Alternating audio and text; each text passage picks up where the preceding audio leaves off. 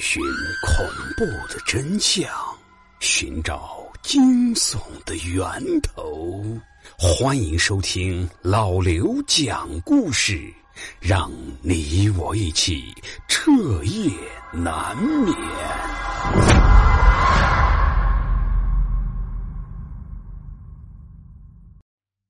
各位，在我的家乡有这么一种习俗，每当寒冬腊月。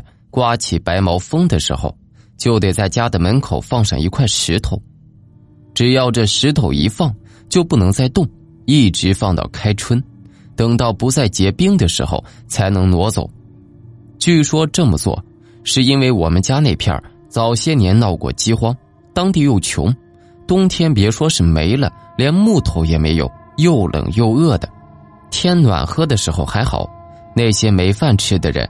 还能去附近的河里面捞捞鱼、充充饥，但是等到冬天上了冻，河里面结了三尺厚的冰，鱼也钓不上来，还容易掉下河里被淹死。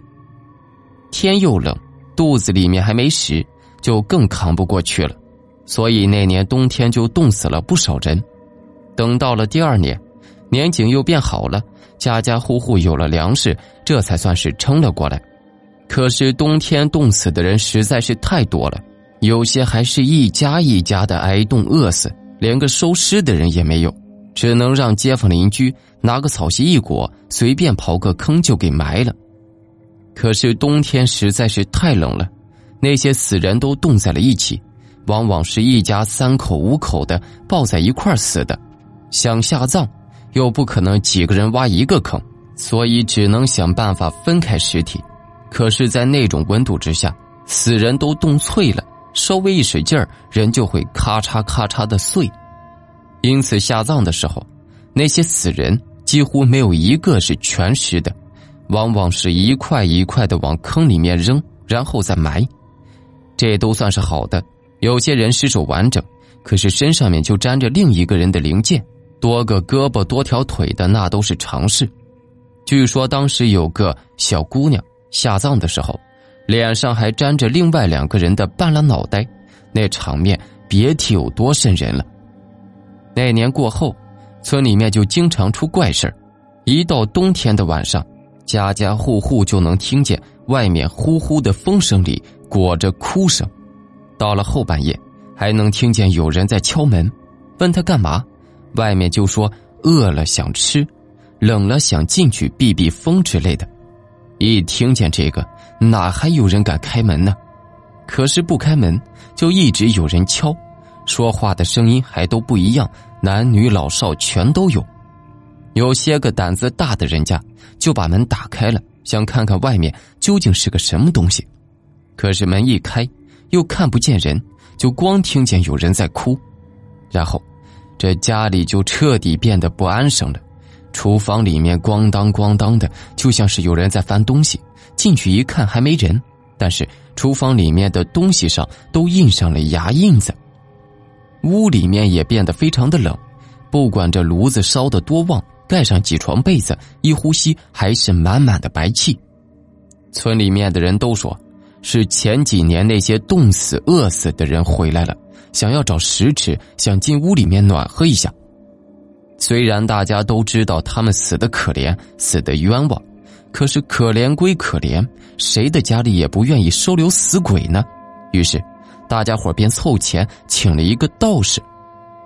这个道士在村口的破庙里面住了一宿，第二天天一亮就出了一个主意，让大家在冬至当天家门口放上一块石头做拦路石，那些死人回来。就知道这家人不欢迎他们，也就不会再进去了。如果不放，那些死人就会想办法进去。这后来家家户户就一直遵循着这道士留下来的法子，在门口放拦路石。久而久之，这也就成了当地的一种习俗。这怪事儿也就没有再发生过，大家也都把当年的事情给忘记了。一直到我爷爷那辈人的时候，才又出了一件怪事儿，让所有人都重新回忆起了当年发生的那些事儿。当时，村子里面有个倒插门的女婿叫李老四，李老四是外乡人，据说父母早亡，在这里没什么根基，经常受老丈人和媳妇的气，干活多不说，还不讨好。到了冬至那天，跟老丈人拌了嘴，媳妇不仅不替他说好话，还落井下石，这下可把李老四弄得是心灰意冷，当下就拎着行李出了门，说是再也不受这种窝囊气了。在出门的时候，就看见老丈人摆在家门口的拦路石。这李老四来村子里面不到一年，他哪里知道这块石头的讲究？当下又被气昏了头，他一脚就把这石头踢到了路边上。石头滚了几下，就消失在了浓浓的夜色中。本来还安静的村庄，此刻却陡然间刮起了风。这呼啸的风就像是刀子似的刮在李老四的脸上，冻得他直哆嗦。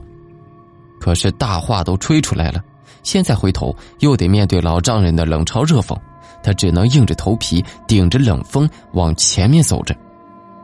当时，这村子里面家家户户的门口也全都摆上了拦路石，街面上是一个人也没有，门也全都是紧闭着的。灌进耳朵里面的风声中，隐约还出现了一些哭声。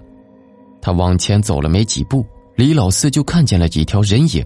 正鬼鬼祟祟的走在路上，挨家挨户的转着，可每次走到门口，低头看见拦路石，就扭头走向了下一家。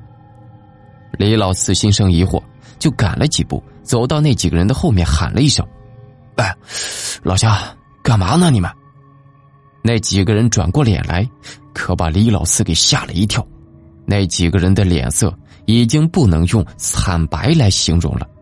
那是一种毫无生气的灰白，还有一些发蓝，五官像是被冻住了似的，显得十分的僵硬。身上的衣服是破破烂烂的，四处漏风，手上、脸上都是触目惊心的冻疮。那几个人也不说话，只是直勾勾的盯着李老四，就这么盯了得有一两分钟，眼皮也没眨一下，就跟死人是一样的。李老四被他们看得有一些发毛，嘟囔了一句：“嗯，这大冷天的，不得把你们冻死呀！”这话一出，那几个人立刻就像是疯了似的，冲过去就扒李老四身上面的棉袄，他们身上还一直咔吧咔吧的响着，就像是骨头都断了似的。李老四被吓坏了，他转身要逃，可是那几个人的力气颇大，一时半会儿竟然挣脱不开。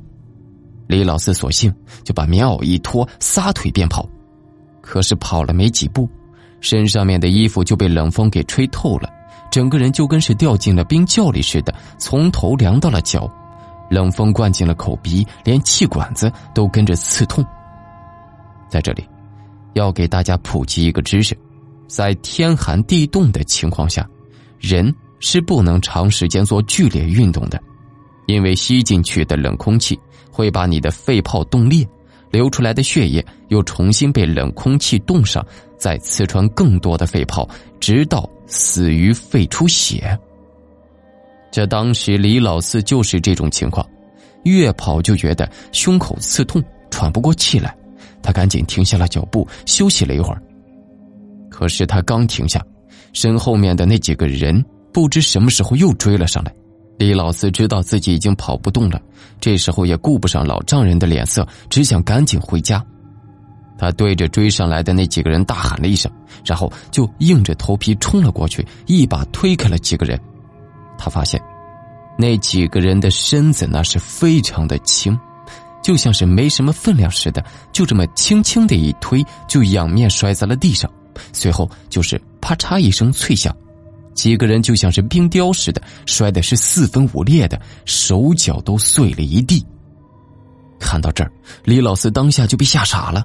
可是很快他便发现，那几个少了胳膊、少了腿了的人，此时又在地上爬行起来，依旧是面朝着李老四，甚至其中有一个人，他已经没了双腿和一只手，还在用仅有的一只手抓着李老四的脚踝。李老四被吓得倒在地上，心一横，他一脚就踩在了那个人的脸上。可谁知道这一脚踩下去，那个人的半张脸竟然硬生生的给他踩烂了。眼珠子还挂在了他的鞋底上面。李老四爬起来，被吓得哭着喊着往家里面跑去。等他一路跑回了家，李老四这才知道自己出门的时候究竟做了什么事。门口的拦路石已经被他踢到了一边，自己的老丈人和老丈母娘在火炕上裹着被子，可是此时人已经被冻死了，脸上还结满了霜。再回到自己的屋里一看，媳妇也被冻死了。他用手一碰，媳妇的脸就碎了一地，五官全部掉在了地上，可是嘴巴还在一张一合的说着。都怪你，都怪你，都怪你。再后来，李老四也疯了，一到冬天，就挨家挨户的给人家的门口放石头。也许他是在用这种方式弥补自己所犯的错误吧。